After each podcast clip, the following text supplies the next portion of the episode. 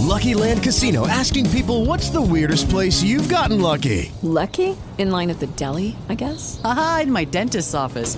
More than once, actually. Do I have to say? Yes, you do. In the car before my kids' PTA meeting. Really? Yes. Excuse me, what's the weirdest place you've gotten lucky? I never win and tell. Well, there you have it. You can get lucky anywhere playing at LuckyLandSlots.com. Play for free right now. Are you feeling lucky? No purchase necessary. Void where prohibited by law. 18 plus. Terms and conditions apply. See website for details. Don't you love an extra $100 in your pocket? Have a TurboTax expert file your taxes for you by March 31st to get $100 back instantly. Because no matter what moves you made last year, TurboTax makes them count. That means getting $100 back and 100% accurate taxes only from Intuit TurboTax. Must file by 331. Credit only applicable to federal filing fees with TurboTax full service. Offer can be modified or terminated at any time. Apreciado amigo y amada amiga en Cristo Jesús, nos regocijamos que usted se beneficie espiritualmente de nuestro programa El Amor que Vale. Nuestra oración es serle de bendición. Nos encontrará en elamorquevale.org, elamorquevale.org y nuestro número estadounidense es 901 382-7900. Repito, 901-382-7900. Y permítanos compartirle que para que usted pueda continuar descargando este podcast, necesitamos su apoyo financiero mensual para cubrir los costos de producción. Sin importar el monto de su donación, lo que el Señor ponga en su corazón enviarnos, será de gran, gran apoyo. Gracias por sus oraciones y ofrendas de amor.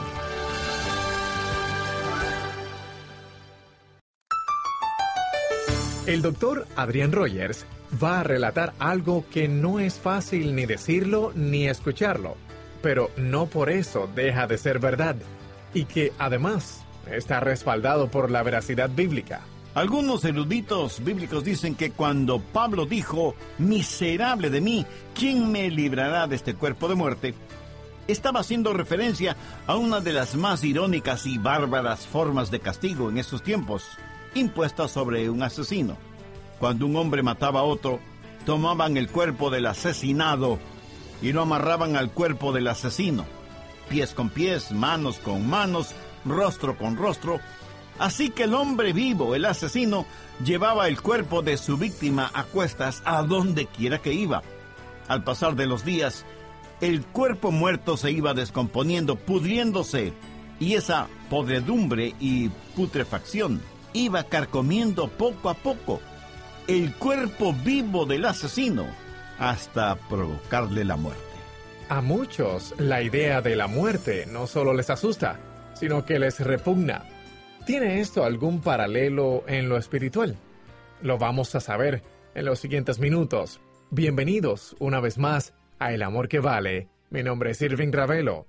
Hoy escucharemos la segunda parte del mensaje. ¿Qué es la buena vida? Aquí está el doctor Adrián Rogers en la voz del pastor Lenin de Llanón. ¿Recuerda usted cómo se sintió cuando Jesús le salvó? Seguro que pensó, nunca más volveré a pecar y sin embargo volvió a pecar. Pero se arrepintió, pidió perdón a Dios y volvió a pecar otra vez. Y así vivió su vida espiritual por mucho tiempo. Caídas, tropezones, levantadas, más caídas, más tropezones, más levantadas, más arrepentimiento, a lo mejor unas lágrimas para el final volver a pecar. Y comenzó a vivir un círculo vicioso espiritual muy peligroso, con la diligente ayuda del diablo quien le susurraba al oído, Vamos, reconócelo, no eres salvo. Es más, eres tan pecador que no mereces ser salvo.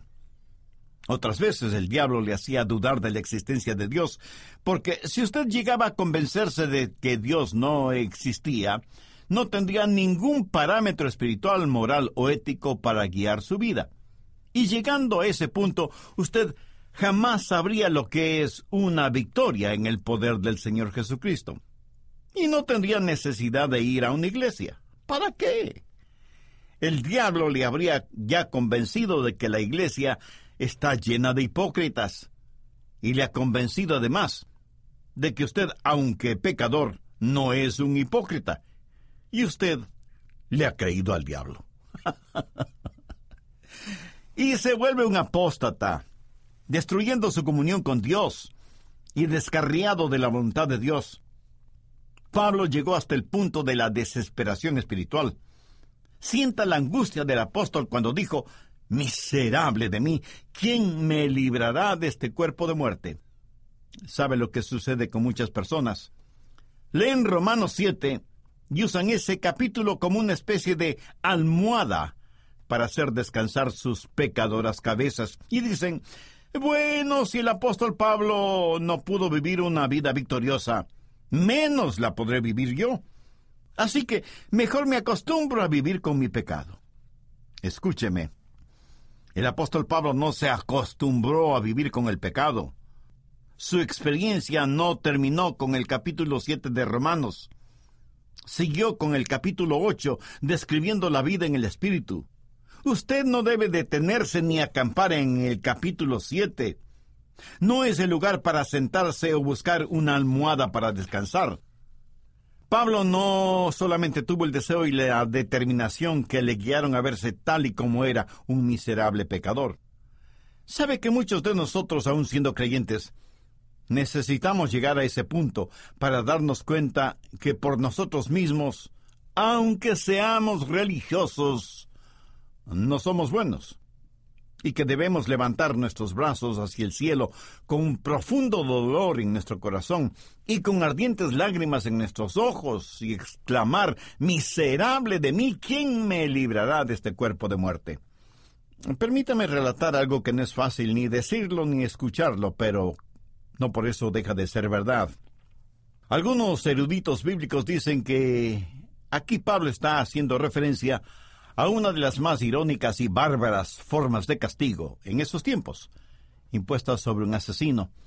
Cuando un hombre mataba a otro, tomaban el cuerpo del asesinado y lo amarraban al cuerpo del asesino, pies con pies, manos con manos, rostro con rostro. Así que el hombre vivo, el asesino, llevaba el cuerpo de su víctima. Al pasar de los días, el cuerpo muerto se iba descomponiendo, pudriéndose, y esa podredumbre y putrefacción iba carcomiendo poco a poco el cuerpo vivo del asesino, hasta provocarle la muerte. Por eso los eruditos dicen que Pablo está haciendo referencia a esa terrible forma de castigo cuando dice, Miserable de mí, ¿quién me librará de este cuerpo de muerte? Lo que está diciendo el apóstol es, ¿Quién podrá librarme de este cuerpo corrompido que lo llevo a todas partes? ¿Quién podrá librarme de esta carne putrefacta que está contaminando y carcomiendo mi cuerpo? Mi amigo, esto no suena como un hombre que ha hecho de Romanos 7 su almohada para pecar. Aquí está un hombre que tiene un deseo, un hombre que tiene una determinación y que finalmente llega al punto de la desesperación y sabe que Dios quiere traerle a usted hasta ese punto. ¿Sabe cuál es el mayor problema de todos nosotros? ¿Sabe lo que la mayoría de nosotros pensamos? Nuestro problema no es que pensemos que somos demasiado débiles. Todo lo contrario. Nuestro problema es que pensamos que somos demasiado fuertes, que podemos hacerlo por nosotros mismos. Podemos cumplir con la ley de Dios y tratamos de cumplirla una y otra vez, y una vez más, y otra vez, y otra vez más. Y muchas veces fracasamos miserablemente. Pablo tuvo que llegar al punto que le obligó a exclamar, miserable de mí, ¿quién me librará de este cuerpo de muerte? Note que Pablo no dice, ¿qué me librará? sino, ¿quién me librará? La respuesta a esta trascendente pregunta está en el verso 25. Gracias doy a Dios por Jesucristo nuestro Señor. Pablo aprendió que la bondad no es el trabajo de la carne. Él dijo, yo sé que en mí, esto es en mi carne, no more el bien. La bondad es el fruto del Espíritu. Cuando usted deja Romanos capítulo 7 y entra en el capítulo 8, es como ir de la oscuridad a la luz, es como pasar de la noche al día, como pasar del frío al calor. En el capítulo 8 son prevalentes las palabras Espíritu y Jesucristo, o Cristo Jesús. Veamos Romanos 8.2. Porque la ley del Espíritu de vida en Cristo Jesús me ha librado de la ley del pecado y de la muerte. En uno de mis viajes tuve el agradable placer de volar en uno de esos aviones gigantescos. Creo que les llaman Jumbo Jets. 747 o 757, cosa por el estilo. Pueden llevar más pasajeros que los que una iglesia pequeña tiene miembros. Esos aviones son realmente pesados. Si a eso se aumenta el peso de los pasajeros, el peso de las maletas y el peso de la carga que llevan, uno no puede dejar de admirarse y asombrarse de cómo esa monstruosidad metálica puede volar y mantenerse en el aire. Y ahí estaba en la pista esta maravilla del ingenio, de la tecnología y la capacidad inventiva de los seres humanos. Y ese avión casi silencioso para ser tan grande comienza a rodar por la pista lentamente al principio Luego va adquiriendo más y más velocidad y de pronto, casi sin sentirlo, estamos ya en el aire. Y cuando alcanza la altitud necesaria, la llaman la altitud de crucero, da la impresión de que ese pesado avión estuviera inmóvil en medio de las nubes. Ahora, quienes saben del asunto dicen que para que esto suceda se combinan dos leyes, la ley de la gravedad y la ley aerodinámica. Ahora, aunque la ley de la gravedad nunca deja de trabajar, es la ley aerodinámica que libera al avión de la influencia de la ley de la gravedad. Y por así decirlo, de eso está hablando el apóstol Pablo. Cuando usted se salva y está bien con Dios, su vieja naturaleza todavía está ahí. La ley del pecado y la muerte nunca han sido canceladas. Pero hay una nueva ley. Es la ley de la vida en Cristo Jesús, que nos libera de la ley del pecado. Se cuenta de un hombre que se estaba ahogando en el mar, cerca de una playa. Había muchos otros hombres en la orilla, pero parecía que ninguno sabía nadar o nadie se atrevía a ir en rescate del hombre que se estaba ahogando. De pronto un hombre salió de entre el grupo de mirones y curiosos y le preguntaron ¿Sabe nadar? El hombre respondió afirmativamente. Entonces le pidieron que rescatara al hombre que se estaba ahogando. El hombre respondió que estaba esperando el momento propicio para hacerlo. El que se ahogaba ya no salió a la superficie, solo vieron el brazo que poco a poco fue desapareciendo en las aguas. Entonces el que sabía nadar se lanzó al mar, y después de algunos minutos regresó alando al hombre que se había estado ahogando, quien después de algunos minutos recuperó el conocimiento y poniéndose de pie se alejó de la playa. Pero de entre las muchas personas que habían observado todo este incidente, un hombre se acercó al hombre que había rescatado al que se ahogaba y le dijo, Nunca he visto a nadie tan cruel como usted. ¿Por qué esperó hasta que ese pobre hombre casi se ahogara? ¿Qué mérito hubiera sido si lo que rescataba era un cadáver? Y el hombre le contestó, Mi amigo, hay algo que parece que ni usted ni los demás entienden. Yo no soy un nadador fuerte. A duras penas puedo nadar para salvarme a mí mismo. Si yo hubiera ido a rescatar a ese hombre mientras él tenía fuerzas, en su desesperación él se hubiera aferrado a mí, impidiéndome cualquier movimiento, y nos hubiéramos ahogado los dos. Por eso tuve que esperar hasta que él no ofreciera ninguna resistencia física. Entonces fue relativamente fácil para mí el salvarle. Mi amigo, Qué extraordinaria lección, ¿no le parece? Puede ver la aplicación espiritual. Estamos ahogándonos en el furioso mar del pecado y mientras más luchamos por salvarnos nosotros mismos, más rápido nos hundimos. Necesitamos que otra persona nos salve. Y es Jesús quien viene a rescatarnos. Pero no podrá hacerlo mientras nosotros estemos batallando y luchando y creyendo que podemos hacerlo por nuestro propio esfuerzo cuando nos abandonemos completamente en sus brazos, Él nos salvará.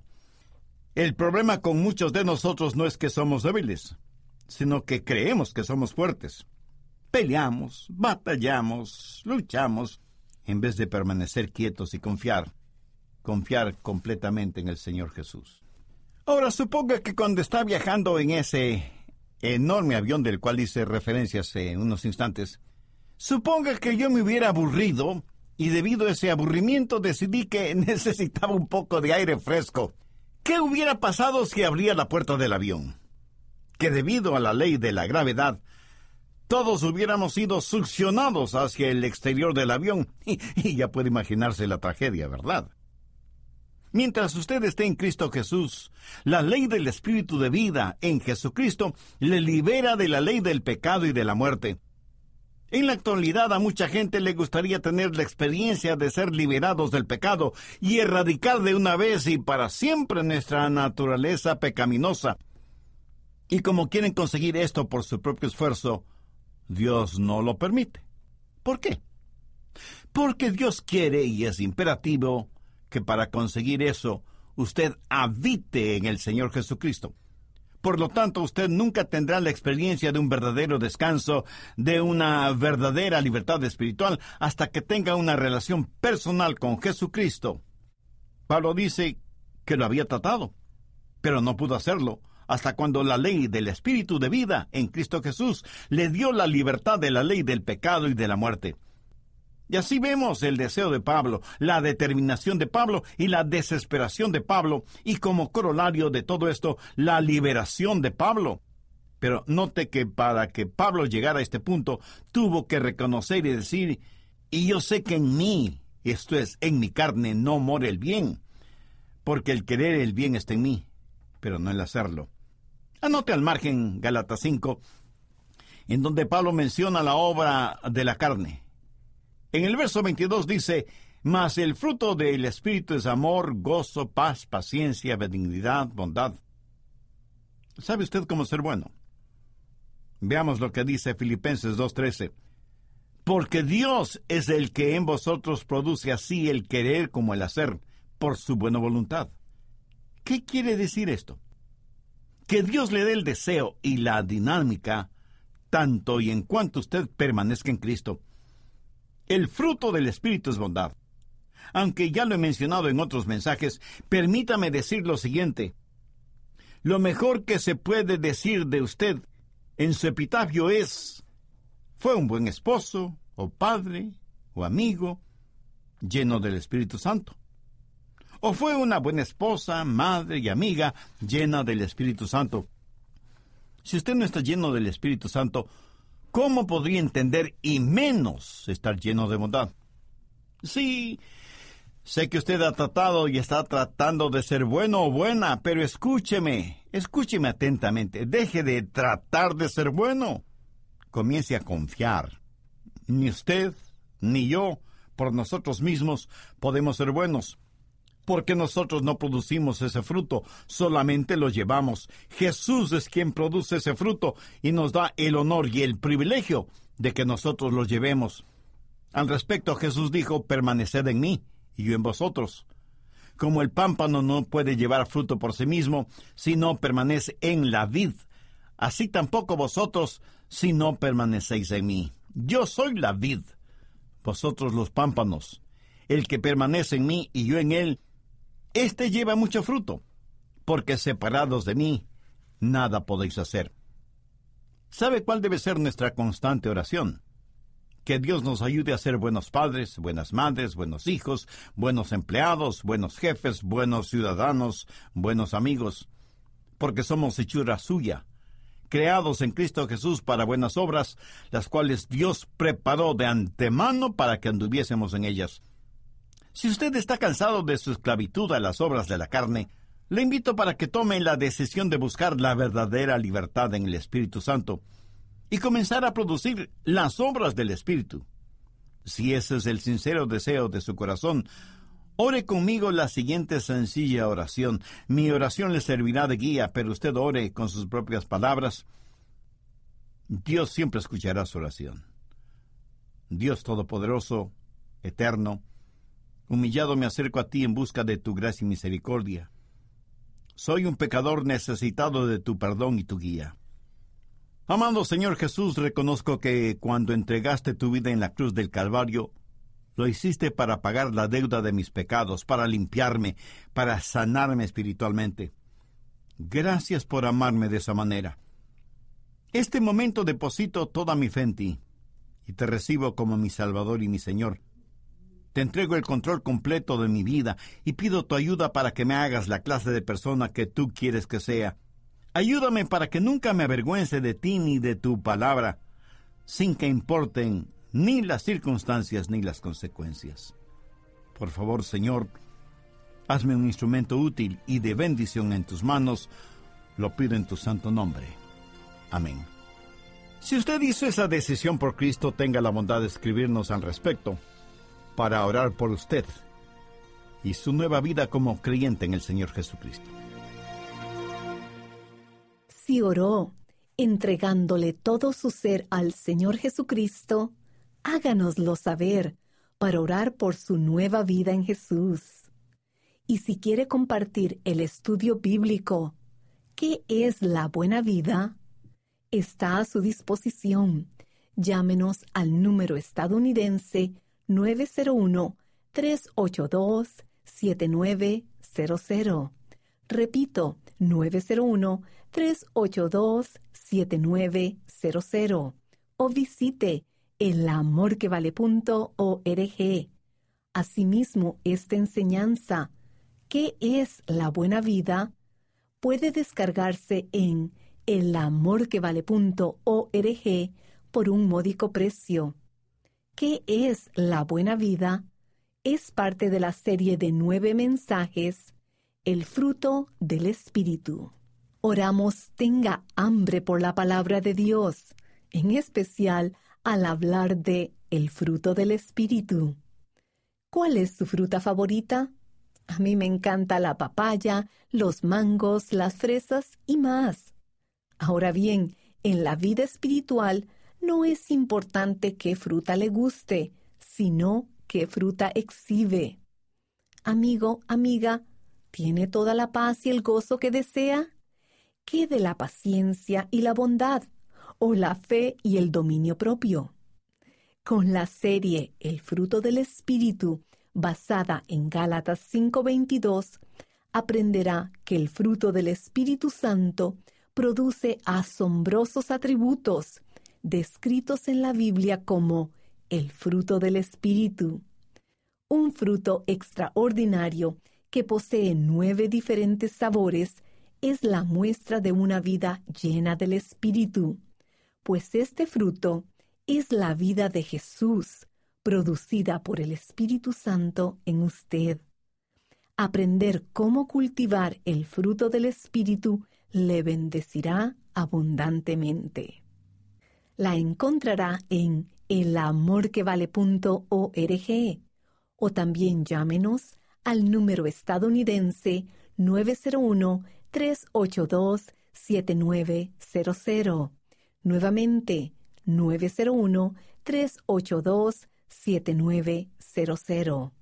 Y nuestra dirección, El Amor que Vale, PO Box 38400, Memphis, Tennessee 38183, Estados Unidos. Contáctenos y adquiérala hoy. Al caminar sobre una superficie de arena o tierra, es fácil notar las huellas que vamos dejando. Y esto solo se percibe fijando la vista sobre el camino por el que hemos transitado. Tomando un paso de fe hoy, el día de mañana podrá mirar atrás y darse cuenta que su firme decisión ha originado cambios para salvación en muchos mundialmente. Gracias a su apoyo financiero, en El Amor que Vale escucharemos en esta corta historia la huella que el Evangelio de Jesús ha dejado. Jerica de Tulcán, Ecuador, escribió, Le doy gracias a Dios porque nos permite recibir día a día esos bellos mensajes con la palabra del Señor viva y fresca. En verdad es un bello ministerio y precioso canal de bendición para todo el mundo. Agradecemos a Dios el poder serle de bendición. Luis publicó en nuestro muro de Facebook. Este es el mejor programa de comentarios y análisis bíblicos. Lo digo con toda pertenencia porque me ayudó y se me cruzó en el camino, justo en el momento en que el Señor tocó mi corazón. Lo recomiendo. Es claro y conciso en sus conceptos, agradable y fácil de asimilar. Luis, qué tremendo gozo que nuestras prédicas le edifiquen y fortalezcan. Claudia publicó en nuestro muro de Facebook. Las prédicas del pastor Adrian Rogers me han dado gran ayuda en mi vida espiritual. Casi siempre me salen lágrimas. Sus prédicas me enseñan cómo el amor de Dios puede perfeccionarse en nosotros. Dios siga guiando a tan maravilloso programa que en mi vida cristiana me ha enseñado mucho. Mil gracias, el amor que vale. Gracias, Claudia. Nuestro equipo atesora sus oraciones.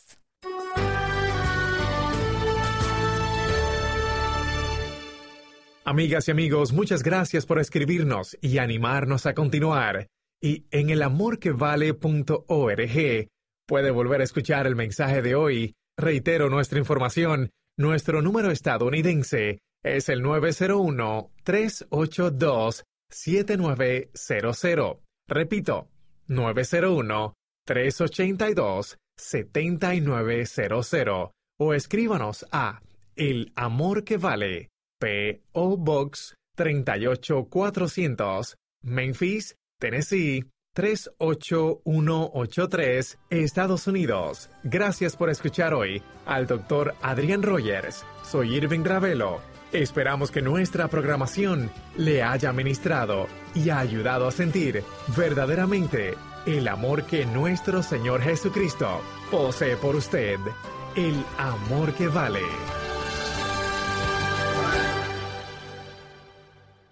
Todos los derechos de autor son propiedad intelectual del Ministerio El Amor que Vale o Love Worth Finding Ministries. Prohibida su traducción, transcripción, transmisión, duplicación, distribución y venta sin autorización escrita. Lucky Land Casino asking people what's the weirdest place you've gotten lucky? Lucky? In line at the deli, I guess? Aha, in my dentist's office. More than once, actually. Do I have to say? Yes, you do. In the car before my kids' PTA meeting. Really? Yes. Excuse me, what's the weirdest place you've gotten lucky? I never win and tell. Well, there you have it. You can get lucky anywhere playing at LuckyLandSlots.com. Play for free right now. Are you feeling lucky? No purchase necessary. Void where prohibited by law. 18 plus. Terms and conditions apply. See website for details. O'Reilly Auto Parts puede ayudarte a encontrar un taller mecánico cerca de ti. Para más información, llama a tu tienda O'Reilly Auto Parts o visita oreillyauto.com. Oh, oh,